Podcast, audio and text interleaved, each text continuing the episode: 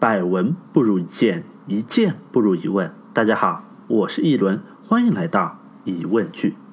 今天啊是十六号，距离春节呢还有二十天，这就意味着回家逼婚也进入了最后二十天的倒计时。八月了吧？哪能还没啦？哎，小姑娘年纪大了就不要跳了呀！哎呀，侬看阿拉有个朋友才几岁啊，孙子才嘎大了。每年过春节啊，就这么几句话。哎，家长是自顾自聊得很开，但是作为当事人的我们呢，就只能默默的在一旁玩手机。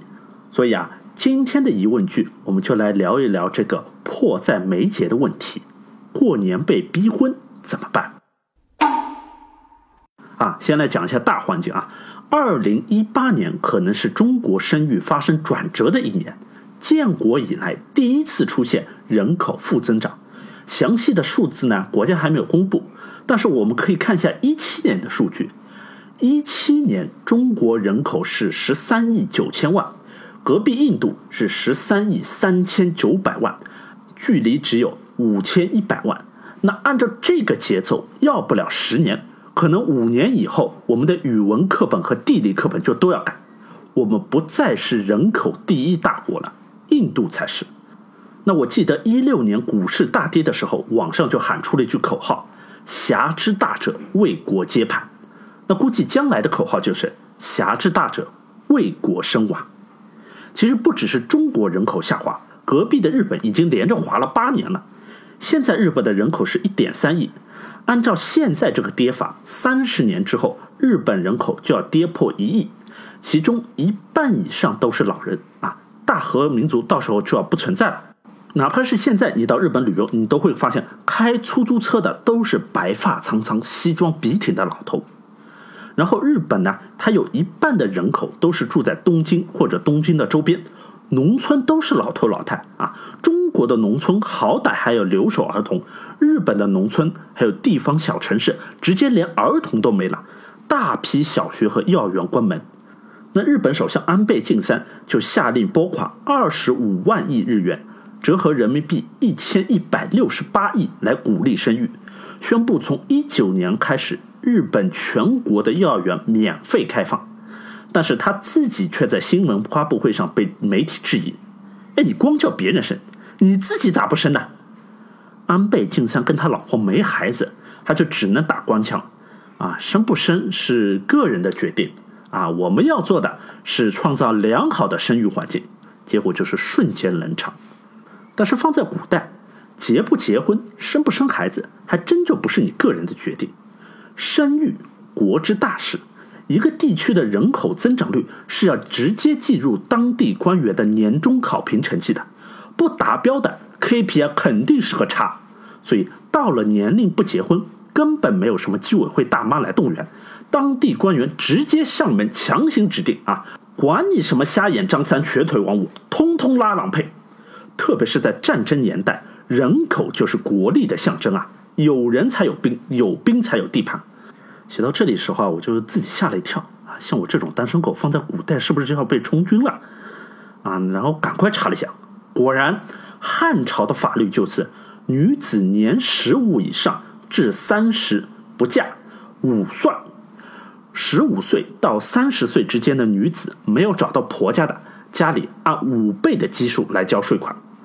那在三国，男子战死沙场的不计其数，男女比例是严重失调，所以晋朝的第一任皇帝司马炎就下旨：至女年十七，父母不嫁者，使长吏配之。女孩子要是到十七岁还不谈婚论嫁的，地方官员要负责强行婚配。所以说，白居易在《长恨歌》里面描写杨贵妃的。杨家有女初长成，养在深闺人未识，那就是说说而已。古代女子十三四岁就必须要嫁人了，哪里来什么女孩子长大了还养在深闺人未识的事情啊？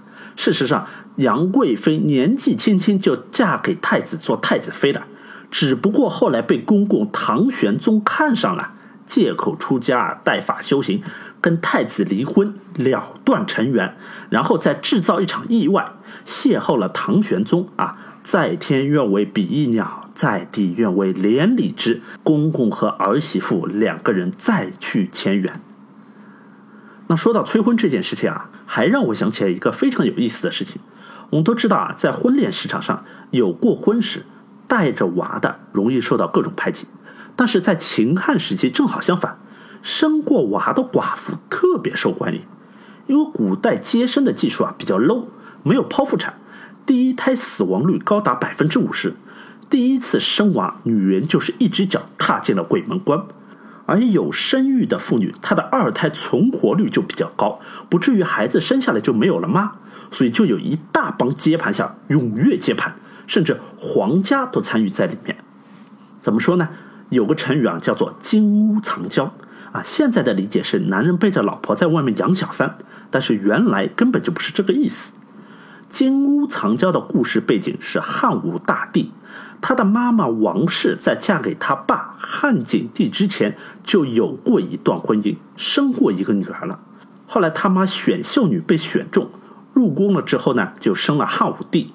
汉武帝四岁的时候，他的哥哥十八岁的皇长子被立为太子。你想，一个四岁，一个十八岁，当中差了十四岁，理论上皇位和汉武帝没有半毛钱关系。但是汉武帝的妈妈王氏是个非常有心计、非常懂得把握时机的女人。当时汉武帝的老爸汉景帝身边只有一个同父同母的姐姐，大家叫她长公主。这个长公主跟皇帝啊非常的亲近，经常能够左右皇帝的决策。那长公主就想啊，她是公主，可以一辈子荣华富贵，但是她的女儿阿娇。哎对，就就跟 S H E 的阿娇是同一个名字。阿娇长大嫁人了之后，她就不是皇家的人了。那她的将来怎么办呢？长公主啊，就想让阿娇嫁给皇太子，以后当皇后。结果皇太子的妈妈丽妃看不上长公主，直接就给拒了。长公主是勃然大怒。这时候，汉武帝的妈妈王氏就看准机会凑上去，提议让四岁的汉武帝和他的阿娇姐姐定一门娃娃亲。长公主不放心啊，就把汉武帝抱在自己的膝盖上，问他：“姑姑给你找个媳妇好不好啊？”汉武帝说：“好。”长公主就指着身边几百个宫女，一个一个问过去，问他要哪个。汉武帝都说不要。长公主就指着阿娇说：“那阿娇姐姐给你做媳妇好不好？”汉武帝笑着说：“好，若得阿娇做妇，当做金屋住之。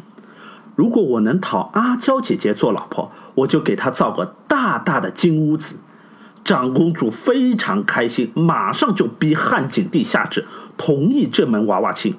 那长公主就和汉武帝的妈妈王氏结成了战略同盟。